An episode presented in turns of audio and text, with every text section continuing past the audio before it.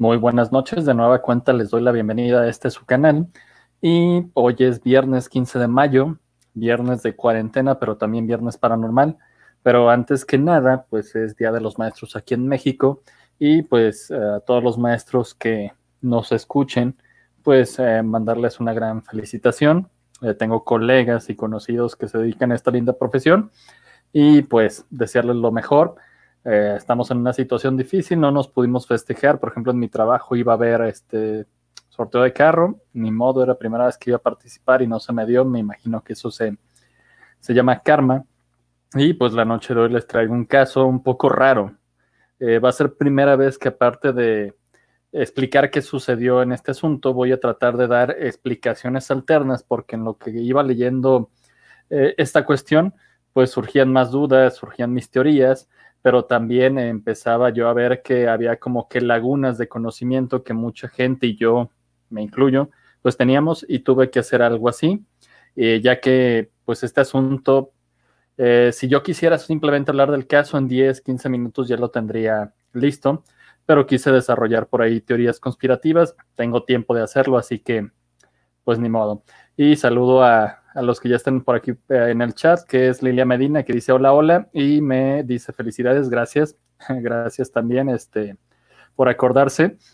Y pues es lo que les digo, espero que em, pues disfruten tanto como yo disfruté. En partes me estresé tratando de eh, ver qué quería hacer con esta situación, eh, porque les vuelvo a repetir, el caso es pequeño, el caso es medio chafa, por así decirlo, pero me empecé a emocionar en cuestiones y me parecía el meme del vato que está explicando algo en un pizarrón y tiene su tela de araña con muchos hilos y va sacando cuestiones.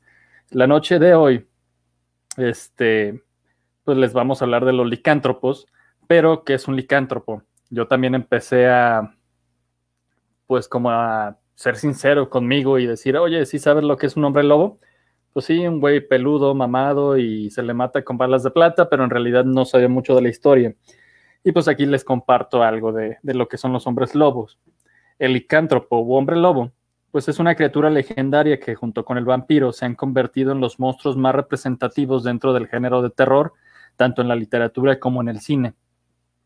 Pero, ¿de dónde surgen estos seres peludos, musculosos y hambrientos de carne humana que Hollywood nos ha mostrado?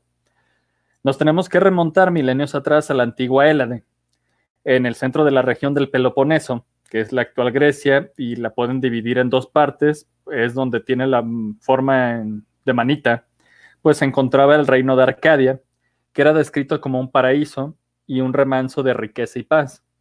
Lamentablemente, durante la época oscura, este sitio se convirtió en un total caos. Se tiene referencia histórica de este reino desde el siglo VII antes de Chabelo, pero las leyendas cuentan que uno de sus primeros reyes, de nombre Licaón, era considerado un salvaje y un bruto. Sin embargo, él quiso recuperar el reino próspero que alguna vez había sido Arcadia, así que empezó a organizar a su pueblo y trató de granjearse la protección y el favor de los dioses por medio de sacrificios y la construcción de obras monumentales, como lo fue un templo muy grande que dedicó a Zeus. Todos sus esfuerzos no pasaron desapercibidos y el propio Zeus favoreció al reino arcadio el cual prosperó rápidamente y de nueva cuenta. La increíble transformación provocó que a se le empezara a catalogar como un monarca culto y benevolente. Sin embargo, este se transformó en un fanático religioso e inició a sacrificar seres humanos en honor a los dioses, pero esto era algo que Zeus les tenía prohibido rotundamente. A pesar de todo, los arcadios continuaron con esta práctica que les ordenaba su rey y pronto se extendió el rumor de que todos los extranjeros que pasaban por este lugar jamás se les volvía a ver. Esto era grave, esta era una grave falta, ya que el principio de hospitalidad era un mandamiento que les había dado el mismo Zeus a los hombres. Al convertirse en un secreto a voces este comportamiento, Zeus decide ver por sí mismo lo que estaban haciendo los arcadios. Se transformó en un humano y se internó en Arcadia fingiendo ser un emisario importante al que invitaron a un banquete en presencia del rey. Pero algo percibieron los súbditos de Licaón, ya que no lo redujeron para matarlo, sino que fueron con el rey y le dijeron que creían que Zeus estaba entre ellos. Licaón dudaba mucho que el dios supremo se encontrara en su palacio, pero quiso probar ese extranjero. Así que mataron un esclavo, en algunas versiones dicen que a uno de sus hijos, y prepararon su carne para darla de comer al invitado. Al estar el plato servido, Zeus entró en cólera y tomó su apariencia divina. Procedió a castigar a Licaón, transformándolo en una bestia mitad hombre, mitad lobo. Es así que el desdichado rey, ahora convertido en una aberración, acechaba en los bosques a sus presas humanas para devorarlas. Se cuenta que cada noche en que la luna llena brillaba en lo alto del firmamento, salía al claro de los bosques y el rey maldito aullaba lastimeramente a manera de ruego para que Zeus lo perdonara. Es así que para los antiguos griegos, el hombre lobo era una criatura impura y aberrante. Siglos más tarde, el concepto de licántropo cambió ya que ahora algunos seres humanos aspiraban a transformarse en hombres que poseyeran las habilidades de un lobo. Entre estos europeos podemos destacar a los romanos y a algunas tribus consideradas, eh, consideradas bárbaras por ellos, entre las que destaco a los galos, los celtas y los vikingos. Los soldados y guerreros de estas naciones se cubrían con la piel de un lobo, esperando obtener de ésta el poder y el atrevimiento de los canes. Esto era tan popular que en las estelas de piedras vikingas se han encontrado grabados de guerreros lobos, los cuales al parecer eran personajes famosos y ocupaban los cargos más importantes de la sociedad. Al llegar la Edad Media, y con ella el encumbramiento y consolidación de la religión católica, el lobo y por ende los licántropos pasaron a representar algo no digno de admiración, sino que se convirtieron en sinónimo de maldad pura. El lobo, además de valeroso y poderoso, es también un animal inteligente y paciente, capaz de esperar horas antes de atacar a su presa. Los pastores sufrieron de manera especial la muerte de su ganado ante cualquier pequeña distracción y comenzaron a sentir lógicamente odio y miedo por este animal. Rápidamente nacieron oscuras leyendas contadas en las noches de oscuridad profunda y se culpaba al lobo de las desapariciones, las agresiones y las muertes. El grande y sabio Magno, en el año 813, reglamentará la caza del lobo. Se creará el oficio del lobero, que eran los hombres encargados de hacer desaparecer a los lobos por cualquier medio disponible. Nuestra costumbre de expandirnos e invadir todos los hábitats posibles, sumado a las grandes desgracias de la Edad Media, obligaron a los lobos a acercarse al ser humano y a que se acostumbraran a las presas domésticas. Los canes, empujados por el hambre, llegaron incluso a entrar en las ciudades y los pueblos. Velozmente la imagen del lobo se va a asociar como algo diabólico, era el cruel devorador de niños. En el siglo XII, la mayoría del lobo aterroriza al pueblo, su imagen de monstruo, de bestia, se ha fijado en la mente de todos los hombres.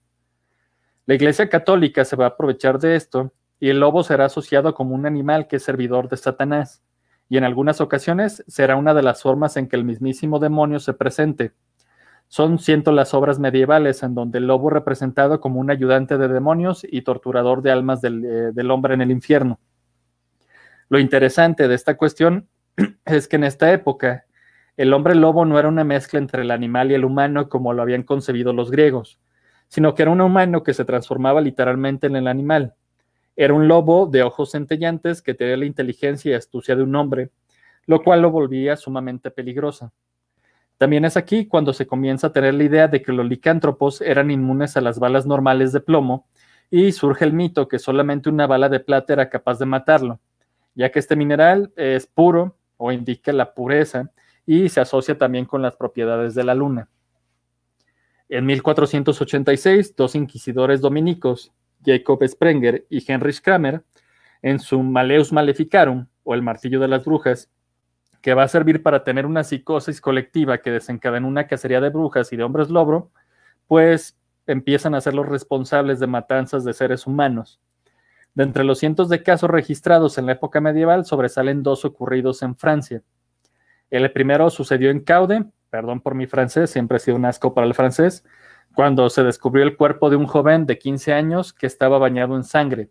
Sus extremidades habían sido despedazadas y mutiladas de una manera muy violenta. Los que encontraron el cadáver informaron que habían visto un par de lobos devorando al muchacho, pero que al acercarse pudieron presenciar cómo los lobos se transformaron en un hombre desnudo y que estaba oculto en la vegetación. Su cara estaba cubierta en sangre fresca, al igual que sus largas uñas, que también tenían restos de carne cruda y grasa humana. Ante los inquisidores dijo llamarse Jacques Roulette y confesó que él era un hombre lobo. Aseguró que cada vez que se untaba una pomada, sus manos y sus pies se volvían patas de lobo y lo invadía una sed de sangre que lo obligaba a matar. Asimismo, se declaró culpable de un sinfín de asesinatos, al menos 50.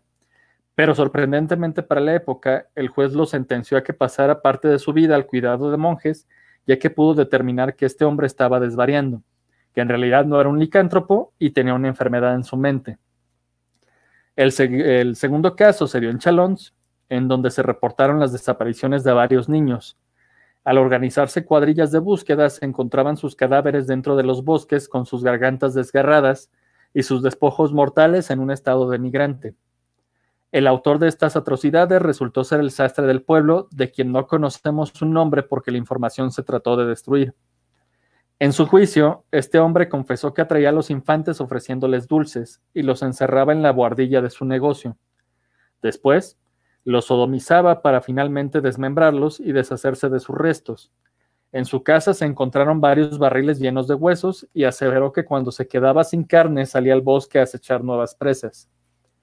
Describió que entraba en un trance y que se convertía en un hombre lobo para cumplir con el trabajo que le había encomendado el diablo, perdón, después de haber pactado con él. Fue condenado a morir en la hoguera y casi todos los documentos de su proceso fueron destruidos, ya que la gravedad de ellos pues ni siquiera la habían cometido los asesinos de la época. Finalmente, cuando el hambre casi extinguió a las manadas de lobos de Europa, las apariciones y ataques de licántropos cesaron hasta casi perderse en el olvido. Tuvieron que ser los libros y las películas los que sacaran a la luz de nueva cuenta a estos monstruos considerados mitológicos. No se tuvo de ellos registro hasta el siglo XX, que es el caso que nos ocupa hoy, y no estoy hablando del hombre lobo que se está apareciendo en Chiapas. Ahorita les pido permiso para tomar un poquito de agua porque se está canijo el calor. Y aprovecho también para las personas que se han integrado al chat, como Yagarevalo, la mando saludar, siempre anda aquí, y Eli Medina también, que nos está acompañando el día de hoy. Pues el caso que les voy a relatar hoy inicia en Inglaterra en el año de 1952, en la pequeña ciudad de Southend-on-Sea, en el condado de Essex, a solo 42 millas al este de la capital británica. En el jardín de su casa jugaba un pequeño de nueve años llamado William Bransey, cuando de pronto sintió que alguien o algo lo observaba. El niño instintivamente miró a todos lados sin lograr encontrar a quien lo acechaba. Asustado y presintiendo que algo no estaba bien, William quiso correr a refugiarse dentro de su casa, pero en ese momento un fuerte viento se desató en torno a él y no lo dejaba correr. Esa ráfaga de viento gélido tomó posesión. El sudor se congeló en su piel y a su nariz llegó un olor tan nauseabundo que estuvo a punto de hacerle vomitar. Según las palabras del propio, eh, propio William, el aire era tan frío que me quemaba la piel, y cuando está y cuando está más ardía, más hedor sentía a mi alrededor como si mi dolor fuera sinónimo de putrefacción. De repente, su mente se llenó de un torbellino confuso de imágenes. Entre ellas destacaban huir de casa, ir al mar, iniciar una vida nueva, sangre, pero la que más se impuso sobre las otras fueron lobos, muchos lobos. En ese momento lo único que medio lo hizo volver a la realidad fueron los llamados de su madre que se acercaba a él. Pero algo tomó control del niño y sintió que una ira intensa y pura se instalaba, eh, se instalaba dentro de su mente. Esta misteriosa fuerza le hacía sentir que por todo su cuerpo corría algo. Sin saber cómo ni por qué, se acercó a la valla del jardín y sin ningún esfuerzo tomó uno de los postes y lo arrancó del suelo. Balanceaba el poste como si de un bat se tratase, en un instante comenzó a morder violentamente el alambre de púas. El pequeño emitió gruñidos horribles y bestiales, y a pesar del instinto de proteger a su hijo, sus padres corrieron a refugiarse dentro de la casa ante la macabra visión de ver la boca de Billy chorreando sangre hasta el piso. Solamente salieron cuando observaron que éste se encontraba calmado. Este fue el único ataque que William sufrió durante su niñez y su familia decidió olvidar el asunto y catalogarlo como algo excepcional que había sucedido. Ramsey llevó una vida normal. Creció, se casó a los 22 años, y era carpintero de profesión. Tuvo tres hijos que lo amaban y lo presumían como un padre muy entregado y cariñoso.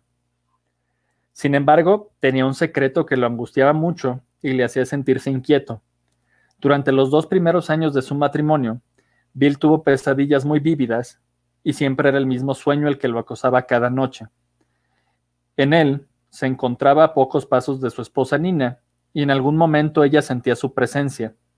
Ella se volvía para enfrentarlo, pero en el instante en que lo veía pone una expresión de absoluto terror y huía despavorida. En el año de 1967, finalmente sus sueños cesaron, y él poco a poco los fue olvidando. Pero 18 meses después, Bill se levantó en medio de la noche extremadamente sobresaltado, ya que lo había despertado un fuerte sonido que él identificó como el jadeo de un animal salvaje en algún sitio de la recámara. William volteó a ver si Nina estaba igual de aterrorizada que él, pero se llevó la sorpresa de que ella dormía plácidamente. Inquieto y temeroso, se agachó para observar si la bestia se encontraba debajo de la cama.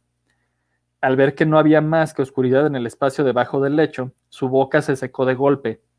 Ahora, una idea se formó en su cabeza e iba creciendo lentamente, asimilándola dolorosamente mientras iba comprobando que era verdad. Los ruidos los estaba emitiendo él mismo. De nueva cuenta, este relato tiene muchos hoyos. No sabemos nada de Ramsey. Hay un lapso de tiempo enorme donde William tiene una vida normal siendo un simple padre de familia y dedicándose a cosas cotidianas. No obstante, de nueva cuenta, todo esto volvió a cambiar en las fiestas navideñas de 1983. Bill comenzó a sentir dolores en el lado izquierdo de su pecho. Alterado, lo primero que pensó fue en que estaba por sufrir un ataque al corazón. Se dirigió de inmediato a la sala de emergencias de su localidad y los médicos ordenaron que se le hiciera un chequeo de sus signos vitales. Una enfermera estaba tomándole su presión arterial cuando de pronto y sin previo aviso, Ramsey hundió sus dientes en su brazo muy cerca del codo y la mujer va a gritar fuertemente con una mezcla entre terror y dolor. Luego la soltó para correr como un poseso por toda la sala de emergencias. Los testigos de este suceso señalan que el hombre estaba encogido de hombros y que enroscaba ambas manos, las cuales parecían que terminaran en garras. Describieron también que su cara se había transformado en algo horrible y que sus labios se asemejaban a los de un animal salvaje y rabioso. Los enfermeros y acompañantes de los pacientes que se acercaban para intentar contenerlo eran derribados fácilmente por el hombre, quien en esos momentos tenía una fuerza sobrehumana. Se necesitaron de varias personas para poderlo derribar, y un guardia de seguridad lo le esposó las manos. Incluso así, no fue suficiente para que la bestia se calmara. Tuvieron que darle una serie de sedantes para que finalmente se rinde, eh, perdón, rindiera y se catalogó el hecho como un brote psicótico a causa del estrés. Afortunadamente para Ramsey y su familia, ni el hospital ni la enfermera quisieron presentar cargos ya que había sido pues un accidente. Sin embargo, la vida de Bill cambió radicalmente a partir de este suceso. De ser un hombre respetado y estimado en la comunidad, se le empezó a tomar como un desquiciado y potencialmente peligroso. Las personas comenzaron a evitarlo.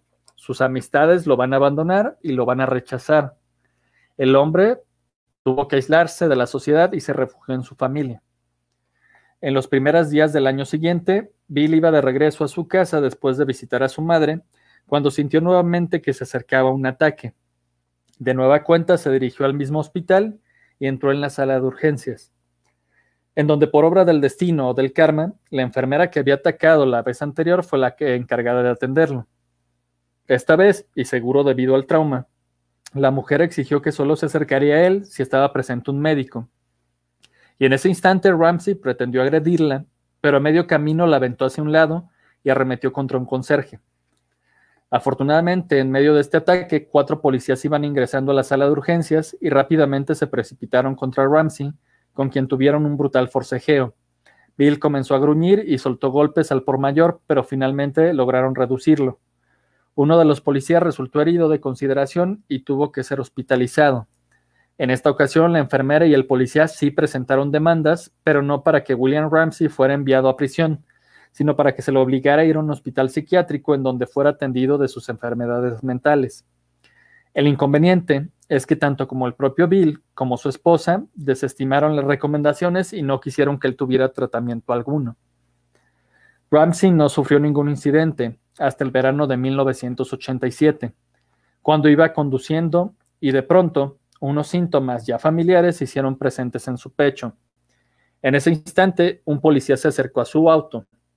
Este oficial era más grande y corpulento que Bill Ramsey. El gendarme comenzó a interrogarlo con preguntas de rutina y no hubo problema alguno. Desafortunadamente, cuando estaba por dejarlo ir, el policía tocó suavemente el hombro de Bill y esto desató todo. El lobo que dormía en su interior tomó una vez más el control del desechado hombre y Bill se arrojó en contra del policía.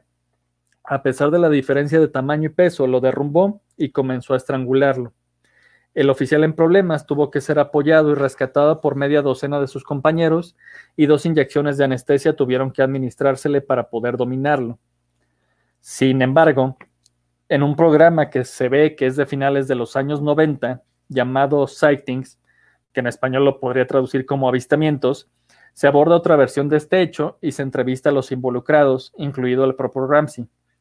Se dice que todo sucedió en realidad una noche en la que Bill recogió a una prostituta en la feria del pueblo y la llevó a la estación de policía, pues porque puto aguafiestas, no sé por qué lo habrá hecho.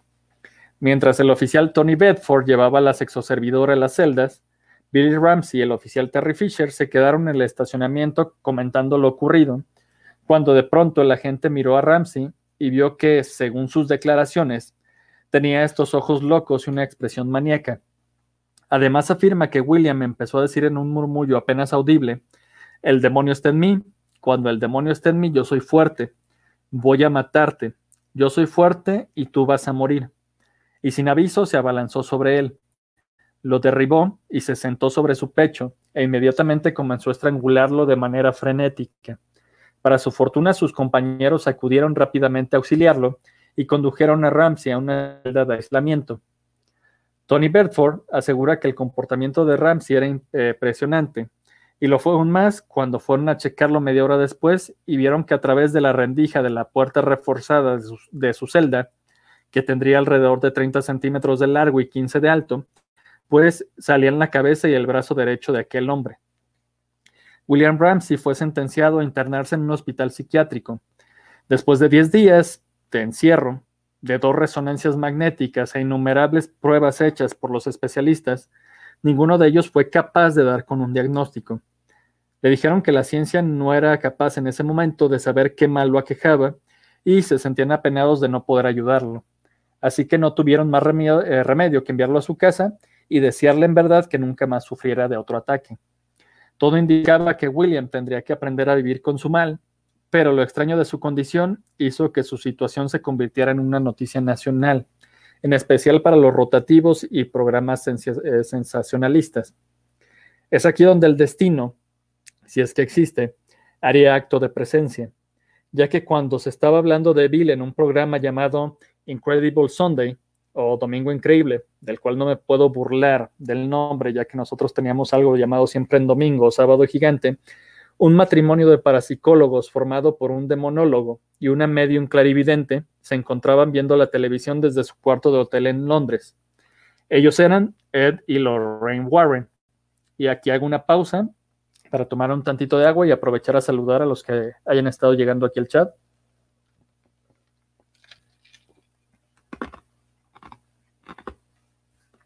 Saludo a Cecilia Ortiz, que está por aquí y dice que es la fan número uno. Y también a Clara Medina, que está haciendo acto de presencia. Sé que el nombre que les acabo de mencionar, los nombres, perdón, que les acabo de mencionar, pues les suenan muy familiares, ya que son muy famosos en la cuestión de investigadores de la normal y simplemente son, entre comillas, los protagonistas representados por actores de una saga de películas ya una muy famosa que son las del conjuro y que a todas las personas se emocionan. Más de alguno de nosotros nos hemos sacado eh, sustos en la sala de cine en mayor o menor eh, grado y siempre nos emocionan sus letreritos de esto está basado en hechos reales. Pero algo que me di cuenta es que la mayoría de personas, si bien son fanáticos de los Warren o más bien de sus películas, pues no saben nada acerca de ellos. Así que aquí me doy el permiso pues de darles una leve biografía de quiénes eran estas personas. Edward, Edward Warren Mini y Lorraine Rita Moran, pues nacieron respectivamente cada uno de ellos en septiembre de 1926 y en enero de 1927 en la ciudad de Bridgeport, en Connecticut, y sufrieron experiencias paranormales durante su infancia. En el caso de Ed, entre sus 5 a 12 años, comenzó a ver cosas cada noche entre las 2 y 3 de la mañana. Mientras todos en su casa dormían, en su alcoba, Las puertas de su armario se abrían solas y de ellas salían unas luces flotantes, las cuales tenían rostros que lo miraban fijamente. La que más recordaba a Ed era la cara de una anciana enojada y decía que la habitación se enfriaba al punto de congelarlo. Además, escuchaba ruidos de pasos, pisadas y susurros. Ed creció sin saber qué eran aquellas eh, manifestaciones, pero desde aquel momento se convenció de que a lo largo de su vida se dedicaría a investigar este tipo de fenómenos. Por su parte, en una entrevista en 2013, Lorraine dijo que iba en un colegio católico cuando era niña y que sus primeras experiencias con lo paranormal se dieron en 1933, cuando ella tenía solo siete años. Ahí comenzó a ver luces alrededor de las personas, pero que no sabía qué eran. Un día cuando estaba con una monja le comentó que sus luces brillaban más que las de la Madre Superiora, y lo que obtuvo a cambio fue un castigo junto con rezos por sus mentiras e ideas. Fue ahí cuando comprendió que solamente ella podía ver el aura de los demás y que los demás la tachaban de loca o mentirosa, si hacía referencia a lo que veía. Así que decidió guardar su don como algo vergonzoso. Esto no va a cambiar hasta que conoció a Ed, lo cual sucedió cuando ambos tenían 16 años y fue en el Teatro Colonial de Bridgeport en donde trabajaba como cácaro, que es el que proyectaba las películas, y Lorraine solía ir acompañada de su madre. Empezaron una amistad, pero debido a la Segunda Guerra Mundial, Ed entró al ejército en donde sobrevivió al hundimiento de su barco y como premio le dieron un mes de licencia. Él la va a aprovechar para eh, regresar a Connecticut y de la noche a la mañana se va a casar con Lorraine.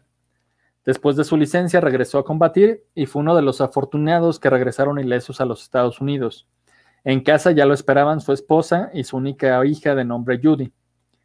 Al retomar su vida normal, Ed se dedicó a ser pintor. La mayoría de sitios y biografías en internet mencionan que era muy talentoso.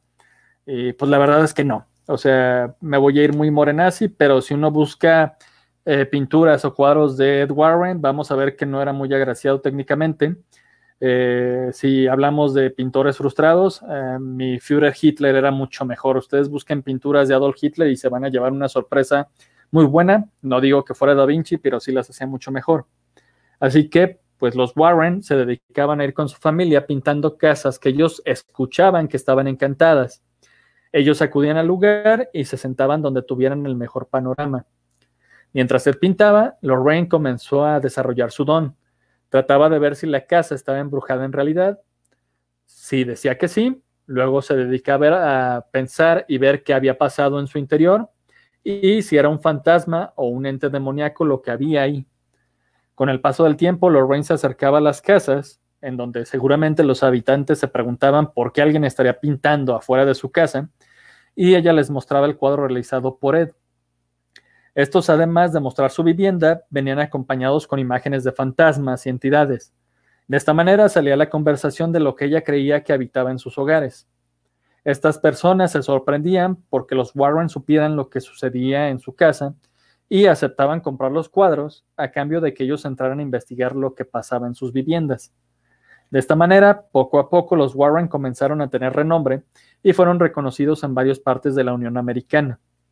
En 1952 deciden fundar la Sociedad para la Investigación Psíquica de Nueva Inglaterra, o NSPR por sus siglas en inglés, que era la primera en su tipo, y cualquier persona interesada en el tema podía entrar. No cobraban por sus servicios y solamente se mantenían de las ventas de los cuadros de en un inicio, Eddie Lorraine solamente se dedicaban a investigar las propiedades encantadas y le decían a los dueños lo que había sucedido en ellas.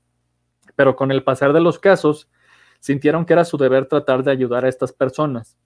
Por esta razón, Ed Warren comenzó a prepararse y optó por ir con diversos religiosos católicos a quienes realizaba la siguiente pregunta. ¿Qué harían ustedes si alguien les llamara pidiendo auxilio porque su casa está embrujada? Para la gran sorpresa de Ed, la mayoría contestaba que los mandarían con un psiquiatra e incluso varios de ellos ni siquiera creían en el demonio, cosa que lo dejó atónico y que para él era absurdo ya que el demonio es parte fundamental del imaginario de la Iglesia Católica. Así que decidió prepararse por su parte, mezclando la religión con la ciencia para de esa manera estar mejor preparado y poder enfrentar desde todos los frentes posibles a los fantasmas y a los demonios. Pronto su labor los catapultó como los investigadores paranormales más importantes de los Estados Unidos y para el momento en que vieron la nota relacionada a William Ramsey, ya tenían en su haber resuelto algunos de sus casos más famosos, como lo fue el de la muñeca Annabelle en el 68, el de la familia Perrón en el 71, la casa de Amityville en el 76, el Poltergeist de Anfield en 1977, el caso de Arne Cheye Johnson en 1981, que es la nueva película que va a salir, el caso de la familia Snedekes en el 86 y ese mismo año el caso de la familia Small. Volviendo por fin a la narración, Lorraine en su habitación le dijo a su esposo que debían ayudar a ese hombre, a lo que le contestó que él no creía en hombres lobo, pero fue tanta la insistencia de Lorraine porque ella sentía que ese hombre estaba siendo poseído por una entidad maligna. Ella inmediatamente se comunicó al departamento de policía de Sound Ed y obtuvo la información acerca de William Ramsey. Días después, los Warren arribaron a la pequeña población para entrevistarse con la familia Ramsey, con quienes hablaron por varias horas. Lo que dijo Bill a Ed cuando le preguntó acerca de su transformación fue lo siguiente. No aullo a la luna, ni me convierto en una bestia peluda, pero desgarro, gruño y clavo los dientes a cualquier cosa que se mueva.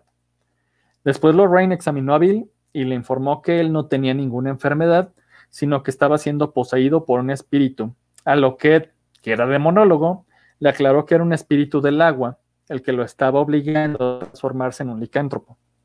Le dijeron que ellos podían ayudarlo, pero que tenía que viajar a Connecticut para que su amigo el obispo Robert McKenna realizara un exorcismo para poderlo liberar del control de aquel ente que lo estaba poseyendo. En un inicio, William Ramsey no estaba convencido del todo ya que era un hombre escéptico, y además la idea de someterse al ritual lo ponía nervioso.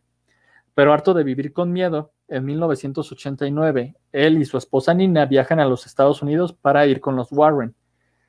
El periódico eh, sensacionalista inglés The People se interesó en su caso y les pagó los boletos de avión.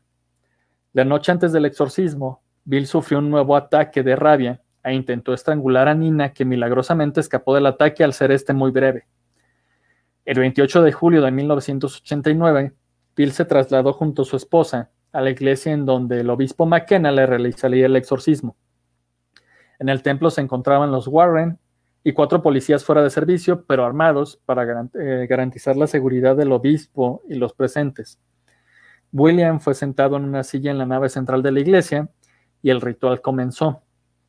Al inicio no sucedió nada interesante. Fueron media hora de rezos y salmos en latín, y Ramsey no mostraba el menor signo de incomodidad ni alteración. Sin embargo, de la nada, Bill tomó una apariencia extraña. Su rostro empezó a contorsionarse en dolor y sus manos adoptaron la postura de garras. El obispo McKenna comenzó a dar órdenes al demonio para que dejara a ese hombre, y Ramsey hizo el intento por levantarse para enfrentar al clérigo pero McKenna colocó su estola y un crucifijo que traía colgado al cuello en la frente del poseso. Cuando William Ramsey se calmó un poco, el obispo tomó su cabeza y volvió a ordenar ahora con más fuerza que el oscuro ser saliera de aquel cuerpo. En ese instante, Bill comenzó a temblar como si una fuerte descarga eléctrica lo estuviese recorriendo. El obispo gritó que el demonio estaba saliendo del cuerpo de Ramsey. De repente, todo quedó en calma y Bill sonriendo dijo que sentía una paz que no recordaba haber experimentado nunca. El ritual había sido todo un éxito. Con esto llegaba a su fin los años de tormentos sufridos por un hombre poseído que era obligado a convertirse en hombre lobo. William Ramsey se retiró a la vida eh, privada y lo último que se supo de él fue por una entrevista en un programa en donde narraba su historia y decía que no había vuelto a transformarse. Ed y Lauren Warren siguieron ayudando a las personas y escribieron un libro contando su experiencia con este caso titulado Hombre Lobo, una historia real de una posesión demoníaca, acrecentando con ello cada vez más su fama. Y este fue el caso del hombre lobo de Saudent. Pero yo les prometí que este caso tenía algo de raro, ya que di información histórica, di biografía de los implicados y ahora voy a intentar decir por qué creo, ni modo, se van a enojar las personas que se enojan conmigo. ¿Por qué caso es esta? Es falso y es una mamada, es una farsa. Pero les pido primero chance de tomar un poquito de agua porque sí, está haciendo un calor horrible aquí. Yo estaba emocionado con las lluvias y se calmaron de pronto.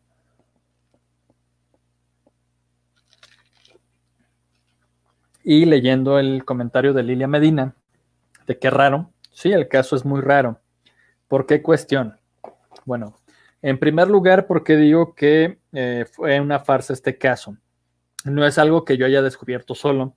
De hecho, esta cuestión que me hizo investigar más y descubrir que los Warren son, pues, fueron más bien, porque ya, ya le bailaron los dos, una pareja de charlatanes que nada más se dedicaba a aprovecharse de las personas y sacar dinero, pues eh, viene de el podcast que pueden encontrar en YouTube. Yo sí lo recomiendo, que se llama Leyendas Legendarias.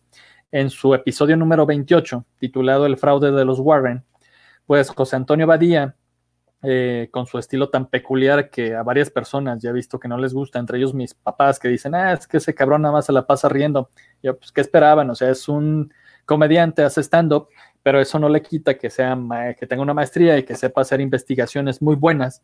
Pues ahí nos da toda la biografía de los Warren y cómo en la mayoría, en todos sus casos, pues aprovechaban, eh, se aprovechaban de las personas y sacaban situaciones a su favor o cosas, inventaban cosas que jamás ocurrieron. Eh, este capítulo, no digo que tengan toda la verdad, pero sí me motivó pues a investigar por mi cuenta. La mayoría de eh, páginas o documentales que ustedes vean sobre esta pareja de, les voy a poner casa fantasmas, de investigadores de lo paranormal, pues les van a decir que eran lo mejor de lo mejor. Y les vuelvo a decir, uno se emociona y ve las películas y te ponen el letrerito de basado en hechos reales y tú te ah, huevo, o sea, esto es lo máximo. Pero, ¿qué noto yo, por ejemplo, en este caso? Bueno, eh, en primer lugar, es increíble que a una persona en pleno siglo XX, a finales del siglo XX, no le hayan podido dar un diagnóstico, si no exacto, no le hayan podido decir, ¿sabes qué, compa? Tienes pedos en el burro, tienes problemas en tu cabecita, tienes que llevar tratamiento médico. Estamos viendo que los Warren en su caso dijeron, y en todas las páginas dicen lo mismo que replicaron los Warren, es eh, ningún doctor, ningún psicólogo y psiquiatra pudieron decirle que tenía, él nada más era un condenado en vida. No, si en la Edad Media un juez con el poco conocimiento de ciencia que tenían le pudo decir a alguien, eh, ¿sabes qué? Este compa está mal de su cabeza, no es un licántropo, no sé qué sea, pero en realidad no lo quiero quemar porque no sería lo justo, pues obviamente en siglo XX ya se conocía de algo que se le conoce como eh, licantropía clínica o licomanía, que es un trastorno mental que se caracteriza principalmente por la existencia de alucinaciones de ser o estar transformándose en un animal, no precisamente en un lobo. Esto es acompañado de la percepción de supuestos cambios corporales como el sentir que uno se encoge o que uno se está agrandando, que te están creciendo los dientes, que te están, que se te están transformando las manos en garras. El periodo en que estas personas consideran estar transformados, pues va a variar enormemente de unos a otros, eh, pudiendo estar registrados desde un solo día hasta 15 años seguidos que ellos se creen que son un lobo, un oso, una cuestión por, por ese sentido pueden tener comportamientos típicos de los animales en que creen transformarse. Se desplazan como ellos, a veces brincan, caminan en cuatro patas, van a gemir, aullan, atacan e incluso se pueden alimentar de carne cruda. Eh, la licantropía clínica es un síndrome extraño y poco conocido, ya que en el periodo que va de 1850 a 2012 solo se han registrado 13 casos documentados perdón, y esto lo sabemos por el doctor Jan Dirk Blum, que hizo un libro al respecto. La licantropía clínica no está reconocida internacionalmente. Por esto, se cree que sus síntomas se van a atribuir a brotes psicóticos y a la esquizofrenia. Eso es en un punto de vista, pues, médico. Eh, la licantropía no existe. Después me quiero enfocar en la cuestión que José Antonio Badía les tira un montón a los Warren y también le tira a Carlitos Trejo, pues eh, este tipo de charlatanes siempre para sacar mayor eh, circo mediático, pues le va a asegurar a sus víctimas que algo los está poseyendo porque eh, tienes que ir a verlos mayor número de veces, atraes a los medios, les puedes cobrar más. En este canal ya hice dos programas hablando sobre los exorcismos. Uno que se me extendí mucho y de algunos ejemplos, y el más reciente fue el caso eh, de la posesión de Roland Doe, en donde explico pues, ¿qué se necesita para hacer un exorcismo? Y ahí se indica que primero se tiene que haber que descartar todo lo posible en la ciencia para saber que no es una enfermedad mental. Y hay que recordar que el exorcismo es un sacramento y se divide en dos tipos, el simple y el solemne. El simple a todos nosotros que somos católicos nos lo realizan al bautizarnos, nos están quitando un demonio y el pecado original. El solemne solo puede llevarse a cabo por un sacerdote que cuente con la autorización del obispo de su diócesis. Solamente este sacerdote es el que puede verificar la verdadera posesión demoníaca.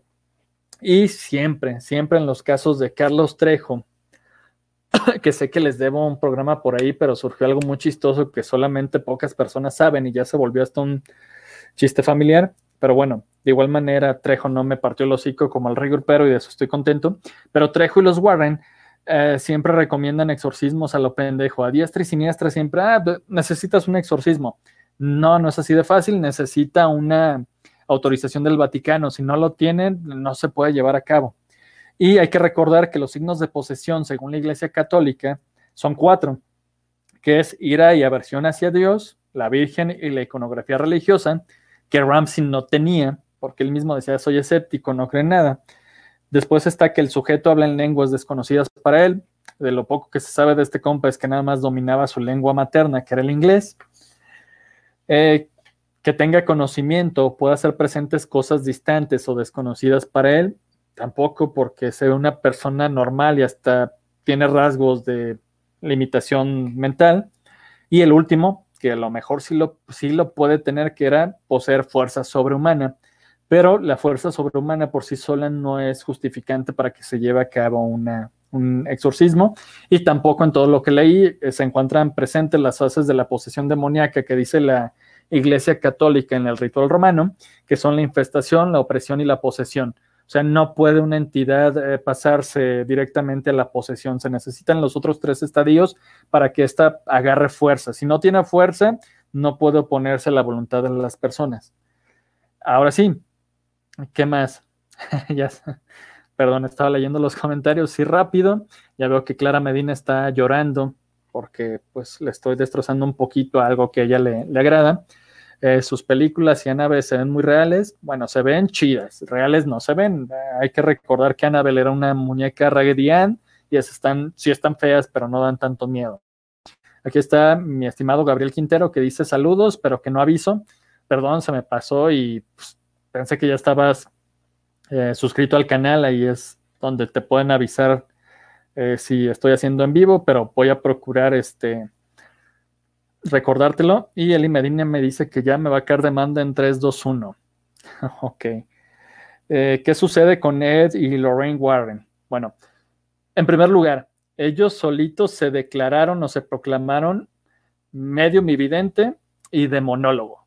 Eh, Sí, eso Cecilia Ortiz me va a entender. Somos muy fanáticos de leyendas legendarias. Badía lo explica muy bien. O sea, eh, Lorraine solita dijo, ah, yo soy medio mi vidente. Y en realidad yo les di el dato en lo que estaba leyendo, que es, eh, no se supo que ella veía las auras hasta 2013. Fue la primera vez ya de viejita, ya sin la, eh, sin ahí al lado, siempre que la reprimían las entrevistas, que dijo, ah, Simón, yo de niña veía auras pero en realidad no es de que alguien pueda decir, güey, yo soy vidente porque sí, ¿no? Y en el caso de ellos fue demasiado obvio de que en ningún momento de su vida habían eh, manifestado poseer estos dones o ser esto hasta que empezaron a hacerse famosos. Después, eh, Eddie Lorraine Warren dicen que ayudaban a todo tipo de gente, pero que ellos creían más en el catolicismo y que se basaban mucho en lo que dijera la Iglesia Católica bueno, la señora ya está muerta, pero le informo que la Iglesia Católica no cree en las medium ni en las videntes. Es decir, que pues ella estaba haciendo herejía en cierto tipo. Después está lo siguiente, que los Warren y todos los videos que ustedes consulten les van a decir les van a afirmar que ellos resolvieron más de 100 mil casos a lo largo de su carrera. Ahí se la pellizcan, Carlos Trejo es más chingón porque él dice que ha resuelto más de 16 mil casos. Soy malo para las matemáticas, a excepción de lo que me interesa. Y pues hice algo de sumas y divisiones, que las odio. Bueno, las hizo la calculadora. Y estuvieron activos desde la década de los 50 hasta principios de los 90. Voy a asumir que fueron 50 años trabajando. En este medio siglo, pues nos da que 10.000 casos entre 50 años debieron de haber resuelto una cantidad de 200 casos al año. 200 lo dividí entre 52, ya que es el número de semanas que tiene un año. Y me va a dar que por cada semana tuvieron que haber resuelto un total de 3.8 casos, casi 4 casos por semana. Yo simplemente les digo, no mamen. Eh, yo para em, ver su investigación del hombre lobo y que no lo hice al 100% por tiempo, porque a veces me daba hueva, porque tengo trabajo que revisar mocosos y todo, eh, duré semana, semana y media viendo videos, eh, leyendo en sitios de internet, buscando cuestiones en Biblia, en Maleus Maleficarum, y tengo que reconocer que no leí la principal arma que me pudo haber dado más material, que era su libro, el del hombre lobo, pero no lo hice por la sencilla razón de que no lo pude conseguir gratis, ya que no les iba a dar dinero o no le iba a dar dinero a la hija de ellos y que aparte, pues no lo pude descargar ilegalmente en PDF. Hasta en eso les gana Carlos Trejo, el de Cañitas, yo ya lo pude descargar gratis. Pero no, no chinguen, o sea, eh, si resolvía 10 mil casos es que pues eran una, una, eran, perdón, iba a decir una mala palabra, no eran algo serio. Están inventando las cifras o si en realidad los trataron, no era algo serio porque en una semana no vas a resolver cuatro casos, no puedes estar en diferentes lugares a la vez y vas a ser un revolvedero. Segundo y más importante, eh, ya hablé mal de Lorraine, ahora voy con Ed. Eh, él decía que era demonólogo, y pues, ¿qué es la demonología? Es una rama de la teología que se va a encargar del estudio de los demonios, como el nombre se los puede decir. Está muy relacionada a la angiología, que es el estudio de los ángeles, porque los demonios, hay que recordar que fueron ángeles que se van a rebelar contra Dios y fueron expulsados del cielo. A esta caída se le conoce como libre albedrío, es decir, Dios diario me da la libertad de elegir, pero me va a chingar si no escojo lo que, si no elijo lo que él quiere. Eh, un demonólogo, ahora sí, debe de armar listas, es un trabajo muy chido, yo quiero ser demonólogo, para pues trazar un orden jerárquico de los demonios. Los mejores en su ramo tienen el conocimiento de invocarlos, dando también instrucciones precisas de cómo hacerlo, pero además someterlos a la voluntad de quien los vaya a conjurar. Esta sabiduría se va a registrar en libros que se llaman grimorios y que todavía ustedes pueden conseguir en internet si quieren hacer cosas ahí medio ocultas. Ed Warren, según él, fue el único monólogo laico reconocido por el Vaticano. Pero vuelvo a repetir, solo él lo dice en ninguna fuente, en eh, notas periodísticas, en comunicados de por las eh, fechas de Juan Pablo II, de Joseph Ratzinger, que antes de ser eh, Benedicto XVI, supuesto era el de la Santa Inquisición, no dicen nada con respecto a él, pero él decía, ah, yo era una chingonería porque los demás demonólogos eran sacerdotes y siempre me consultaban. les informo que cualquier persona puede estudiar cómo ser un demonólogo o exorcista, o puede, no puede ser exorcista, pero sí estudiar exorcismos por su parte, o ya la Iglesia Católica deja entrar a los laicos a este tipo de cursos. Eh, si quieren, si tienen interés en esto, les recomiendo a los salesianos que son muy abiertos. La escuela de exorcistas está en el Vaticano y les vuelvo a repetir, cualquier laico que tenga el dinero y el interés lo puede hacer. Y como demonólogo, pues Ed Warren me dio la tarea de investigar y no tiene ni un pinche grimorio ni libro al respecto de jerarquías demoníacas que debería de ser su chamba. Sí tiene los libros de sus casos, que son los que les lo van a volver rico y más porque eh, Hollywood eh, se los va a comprar los derechos y va a sacar sus aventuras, pero como demonólogo no tienen idea. ¿Y dónde me di cuenta de que no tienen idea? Pues simplemente en la explicación, vuelvo a repetir, no pude leer su libro por codo y porque no lo conseguí no iba a pagar 600 pesos por, un libro y más en versión electrónica, pero la explicación de que lo estaba poseyendo a Ramsey un espíritu del agua, no la inventé yo. La saqué de ese programa llamado Sightings, que hacen un reportaje sobre Ramsey, y Ramsey literal, textualmente le dice, eh, pues Ed Warren me dijo que era un demonio del agua, yo, un espíritu del agua, yo, puta madre, te pudiste haber inventado algo mejor. Y yo que no tengo nada de, de monólogo, pues me di a la tarea de investigar y yo solito concluí que había dos demonios más poderosos y más chidos como para hacer un libro, y los cuales les voy a compartir la noche de hoy ya para terminar esta, este episodio. No sé por qué dije episodio. Que en primer lugar, uno es Amón, que es el demonio de la fuerza y la violencia, y se dice que es un marqués del infierno, el cual comanda 40 legiones de demonios.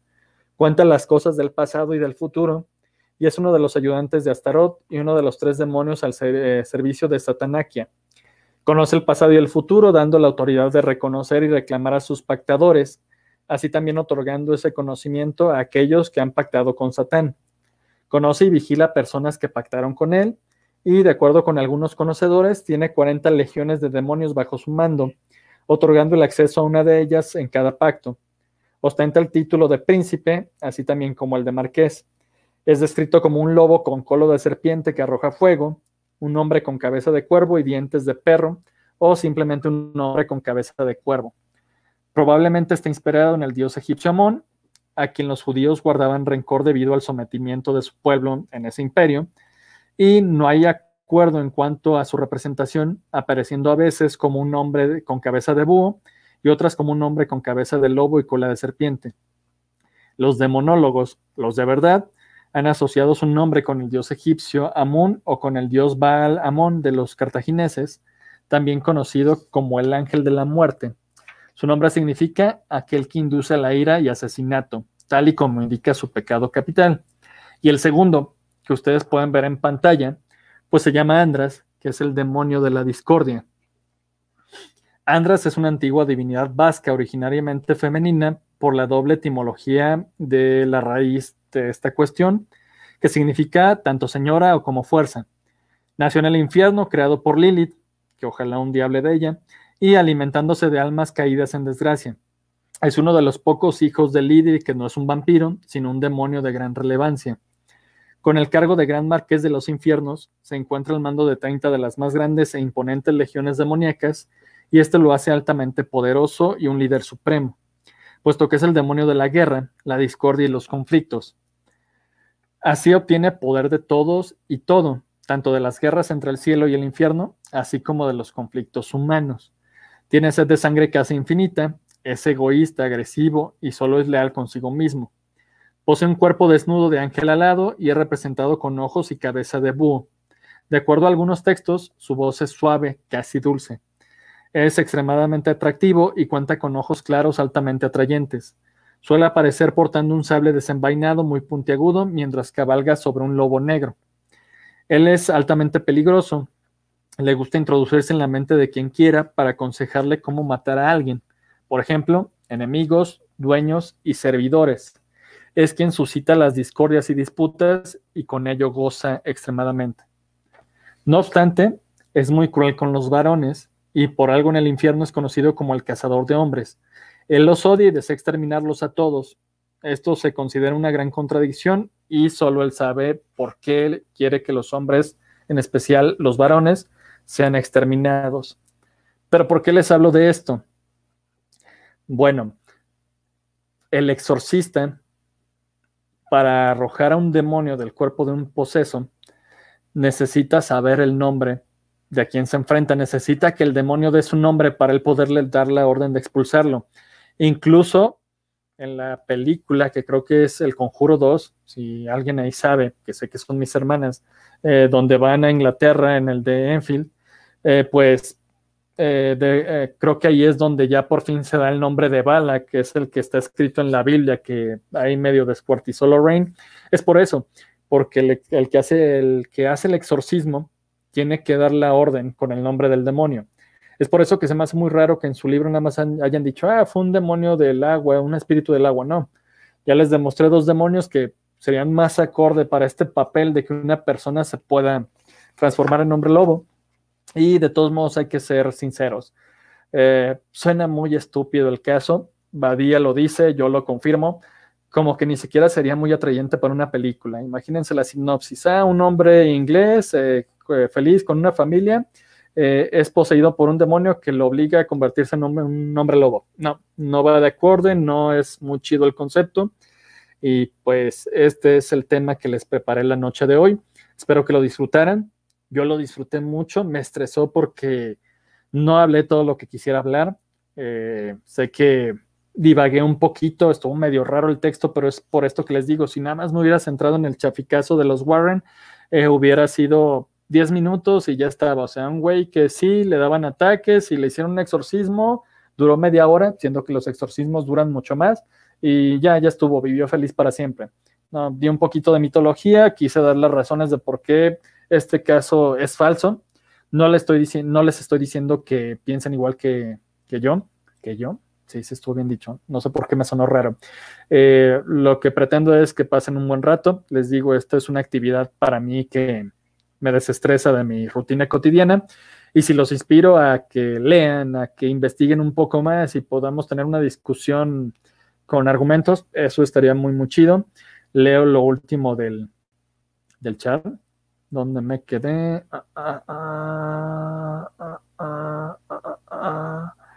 demanda, demanda. Si me dicen que me van a demandar. Gabriel Quintero dice que es mi fan, muchas gracias. Ya Garevalo no alcanzo a ver aquí en la computadora bien, pero creo que está riendo. No sé si de mí o de los Warren. Eh, perdón. Gabriel Quintero dice que para vidente Laura Rivas, sí, la que ya ni siquiera sé qué pasó con ella en Extra Normal, ya no está saliendo. Elida, que conoce a Laura Rivas, se tomó fotos con ella y es su fan número uno, dice que qué traen con Laura Rivas. Eh, Clara Medina dice, ay, pero la película de Carlos Trejo está bien chafa y la de los Warren están bien chidas. Sí, no hay que comparar el presupuesto de un estudio bien establecido en Estados Unidos como un estudio chafa eh, de un libro todavía peor que, bueno, algún día voy a leer un libro de los Warren y les voy a decir quién es, cuál está peor escrito, pero yo sí he leído Cañitas y es una mierda. Patty dice, Clara Medina dice, Laurita Rivas tiene el superpoder de gritar y desmayarse para ahuyentar a los demonios. Elida Medina, Lilia Medina, Ceci Ortiz me dicen que un programa de Lilith. Clara Medina también dice que uno de Lilith. lo puso como 10 veces. Y pues si no tienen alguna duda o más comentarios, les agradezco el haberme eh, escuchado por casi una hora balbucear. Vuelvo a repetir, espero que les haya agradado lo que les preparé. Por ahí vuelvo a lanzar convocatoria. Algunos de ustedes, sobre todo Ceci Ortiz, ya me, ya me envió su historia. Pero si no le jotean mis compañeros de podcast, eh, la siguiente semana vamos a hacer un episodio ya por fin con más personas, pero el concepto que quiero realizar es pues darles forma a estos compañeros de relatar algunas cuestiones, no tienen que ser paranormales, pero sí cosas que se relataban en su familia, puede ser de brujas, puede ser de aparecidos, puede ser de fantasmas, eh, me la pueden enviar y con gusto yo la leo eh, ese día. Eh, ya ustedes me dirán si quieren que lea su nombre o lo conservo como anónimo, pero pues les vuelvo a dar las gracias y nos vemos hasta la próxima y espero que tengan una muy bonita noche de viernes. Hasta pronto.